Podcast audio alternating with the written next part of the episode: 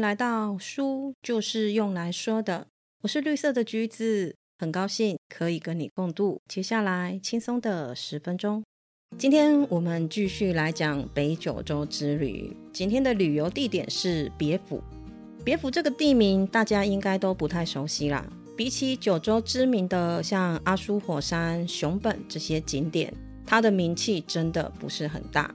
但是它从奈良时代开始就是著名的温泉之乡。别府市是大分县的第二大都市，全市拥有超过两百个公共温泉，涌泉孔也多达两千八百个，是全日本温泉中涌泉数量的第一名。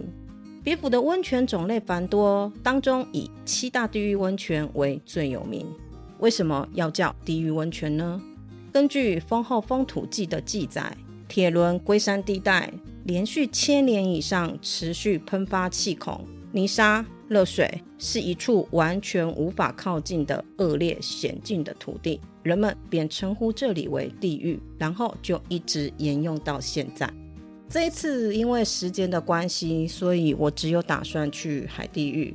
要到海地狱，只要从 JR 别府站西口搭龟之井巴士到海地狱前下车就可以了。可以抵达海地狱前的巴士路线很多，像是一号、二号、五号、二十四号都可以，所以不用等太久。搭车的时间大概是二十分钟到二十五分钟以内。当车子离开溪口以后，渐渐地进入铁轮温泉区的时候，除了随着山坡往上攀升，视野变得辽阔以外，还会看到天空里面冒着缕缕的白烟蒸汽，这样的景象让人觉得很新奇。别府因为盛产温泉，家家户户都有排蒸汽的烟囱，所以形成了冒烟的别府这样特别的景观。巴士到海地狱前下车后，一旁就是七大温泉地狱里占地面积最广阔的海地狱了。你可以选择买通票，可以参观完七个地狱，售价是两千二。如果单一个门票，售价是四百五。因为时间的关系，所以我一开始就打定了，我只要看海地狱。在买了门票，一进入园区以后，先看到的会是一个日式的庭园和一旁的水池莲。要穿过商店以后，才会看到海地狱这个名字呢，是因为它的温泉水的颜色跟海水一样。海地狱是一千两百年前由鹤见岳火山喷发同时形成的温泉，涌出的泉水因为有丰富的硫酸铁而形成湛蓝而清澈的色泽。水温高达九十八度，你知道一般我们泡温泉的水温是大概几度吗？大概会落在四十二度到四十五度，所以九十八度的高温真的只能用来欣赏，而不能用来泡。一出商店呢，你会先看到白白的浓烟将池中的温泉水都给遮盖了，你要很认真的调角度才能够看到蓝色的水面。等了一下下，当浓烟稍稍淡去以后，终于看到了土耳其蓝的水面。蓝色的温泉看着很清新，但是水面上的浓烟又让人觉得很热烈。这样的冲突让视觉有了新的感受。继续往前走，会有一个温室，利用温泉栽培各种热带植物，其中最有名的就是日本最大的大鬼莲。不知道是不是因为季节的关系，我只有看到小小的水莲。另一头呢，有一个迷你版的血池地狱，赤红色的水，真的有血染一片的恐怖气氛。最后呢，买了一个极乐馒头到附设的餐厅用餐。极乐馒头小小的一个，松软的外皮包着红豆沙，让人欲罢不能。海地狱的温泉池并不大，简单来说就是一眼看过去就是全部。但是蓝色的温泉水是一大卖点。我觉得新鲜的成分大于好看，没有看过看个热闹很不错。但是若真的看了七个，会觉得重复性很高，有点腻。离开海地狱之后，我们就要去做沙滩。关于沙滩呢，比较多人推荐的是别府的海滨沙滩，可以在沙子里面听着海浪声，看着海景。但是环境和黑灰色的海沙真的让我很有距离感。所以我选择了葫芦温泉，在跟工作人员中英日加肢体语言沟通后，终于在机器买好了票券，可以入场了。葫芦温泉的沙子是属于细腻的白沙，看起来真的比较赏心悦目一点。挑选好位置以后，就可以开始自己挖洞，把自己给埋的工作。虽然不像海滨沙场一样有工作人员帮我们埋沙子，但是和朋友一起打打闹闹挖沙子互埋，很像更好玩一点。终于，终于，大家都把自己给埋好了，安安静静的开始感受被沙子包围。一开始真的没有什么特别的。但是随着时间过去了，温度升高，背开始觉得热热的，接下来汗水就开始流出来了。这种被包裹在闷热沙子里面的感觉，讲实话撑不了多久，大概十分钟吧，我就自己拨开沙子逃了。到大浴场中洗了澡，换回衣服，就到商店街那边去买了温泉蛋吃，补充一下被汗水流失的热量。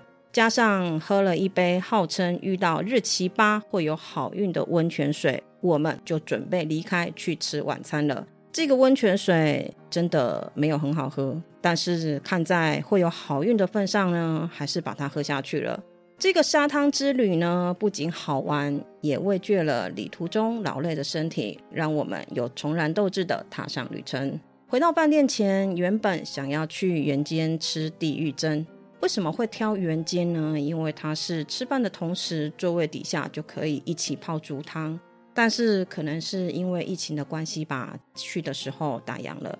Google 上面它的营业时间是到十点，但是还没有六点就到的我们扑了空，最后就只能够碰碰运气，看看铁轮地狱针还有没有营业了。原本想如果又没有开，那真的只能够回饭店吃泡面了。幸运之神还是让我们有饭吃了。到了铁轮地狱针以后，第一步是要先去柜台登记名字，等待的时间里面去自动贩卖机选择食材买餐券。我觉得日本的餐厅真的非常喜欢用机器来卖餐券呢。在机器前啊，又是一通的乱点以后，再把餐券交给柜台的工作人员，他们就会先帮你准备食材了。食材准备好以后，工作人员会带我们去地狱灶那边，让我们戴好隔热手套，然后把蒸笼里的食物放到热腾腾的灶里面就好了。整个流程让我们体验到热腾腾的蒸汽扑面而来，白烟飘散在身边的朦胧感，提供了很好的拍照素材，满满的仪式感。在盖上木头做的盖子以后呢，工作人员就会给一个码表，拿着码表就可以去找位置坐了。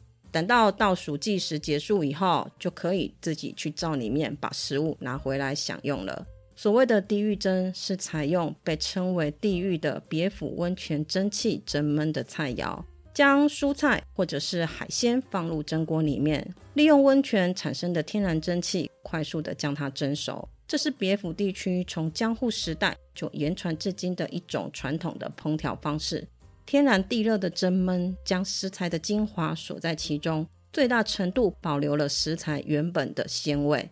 大概等了十五分钟吧，码表开始叫了，我们就去把食物端回来。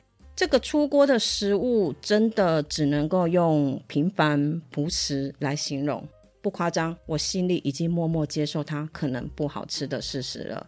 但跟我想的完全相反，卖相真的不怎么样，但是口味还真是不错。不用调味料就可以吃到食物原本的甜味，看着很清淡，但吃起来却有浓郁的口感，唇齿留香，一口接一口。平心而论，我觉得价格并不亲民，但是有着仪式感的入灶流程和自然鲜甜的食物美味，还是值得来尝试一下的。那一天回到饭店以后，要煮泡面的时候，我们才发现竟然没有买水。于是呢，我们的志愿军就帮大家服务，出门去买了。一回来，你知道他说了什么吗？他说：“你们知道吗？现在才八点耶，路上除了我，没有其他行人耶。而且车站的超商八点就打烊了，他刚走进去就被请出来了。于是又穿过车站去外头的超商买水，买回来的那两瓶水还是超商最后的存货呢。他的话真的让我有来到乡下住一晚的感觉。”其实开始自由行以后，我总是到精疲力尽才舍得回饭店。像这种强迫式的休息，偶尔为之也是不错啦。但是真的很不习惯。别府是一个淳朴的乡下小镇，生活步调很缓慢，没有大都市的嘈杂繁荣，多了一份安逸闲暇感。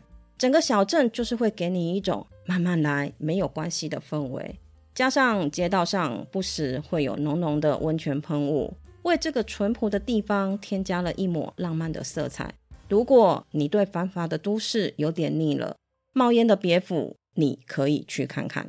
谢谢你今天的收听，你的追踪是我成长的养分，动动手指让我可以慢慢的长大。希望今天的内容可以给你一点点新的想法。我们下次见，拜拜。